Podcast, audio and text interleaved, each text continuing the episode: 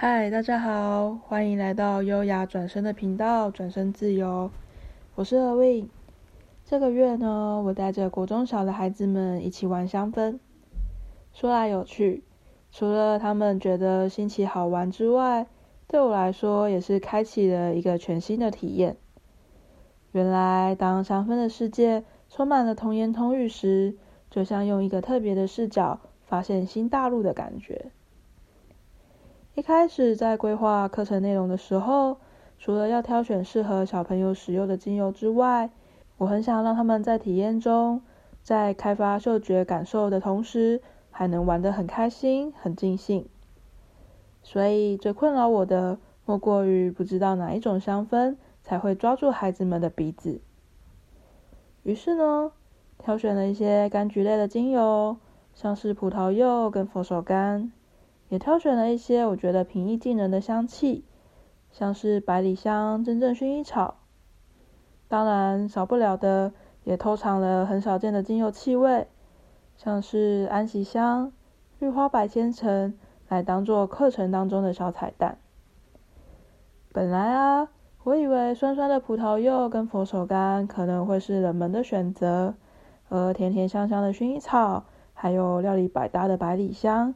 应该会大受欢迎吧？你们猜猜，小朋友的反应会是什么呢？课堂刚开始的时候，即使我带着他们做完呼吸静心，还是能够感觉到空气中有些许的躁动。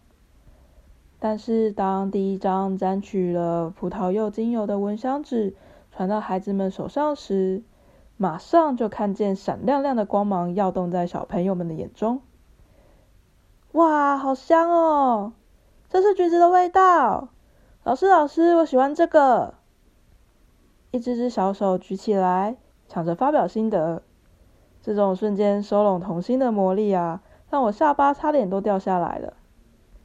还有小朋友会催促哦，老师快一点，我想赶快闻下一个。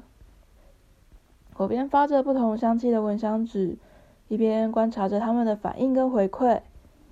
凉凉的绿花白千层会让他们想到防蚊液。有个小朋友还说，放段时间再来闻，会有一种鱿鱼丝的味道。大人们普遍都很喜欢的薰衣草，对于孩子们来说反而是种臭臭的气味。所以大出我意料的，薰衣草反而是这次调香体验当中几乎没有被选到的气味。那有柠檬爱玉气息的香蜂草呢？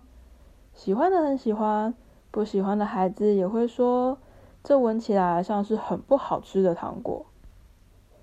小朋友们对气味的感受，是不是跟我们想象中很不一样呢？另外，在课程当中也让我发现啊，小朋友的嗅觉真的很敏锐呢。像是有时候会被混淆的葡萄柚与佛手柑，在孩子们的表达里。葡萄柚闻起来比较酸，佛手柑的气味比较像柠檬。这些在大人感官中可能会忽略的细节，原来可以从他们的感受当中被发现。带着孩子们一起玩香的过程当中，我发现透过精油体验跟引导表达，害羞的小朋友跟活泼好动的小朋友可以和谐的玩在一起。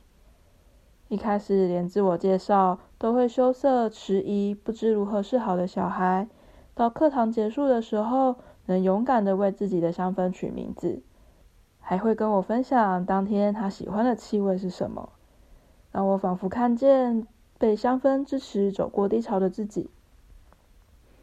那也有小朋友呢，一下课就缠着家长问说：“诶，什么时候还能再来玩？”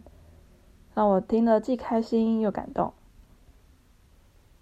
我，很喜欢让自己变成大朋友，跟小孩玩乐在一起的过程，分享着彼此对香氛的体验与故事。也很感谢他们带着我，用全然不同的角度来认识精油与香气的世界。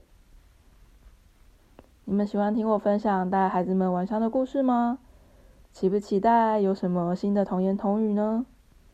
可以留言跟我说说你们的心得哦。或是家里有小朋友也想要跃跃欲试的，也欢迎你们来讯询问。这里是优雅转身的频道，转身自由，欢迎追踪分享我们的 Podcast，我们下次见啦。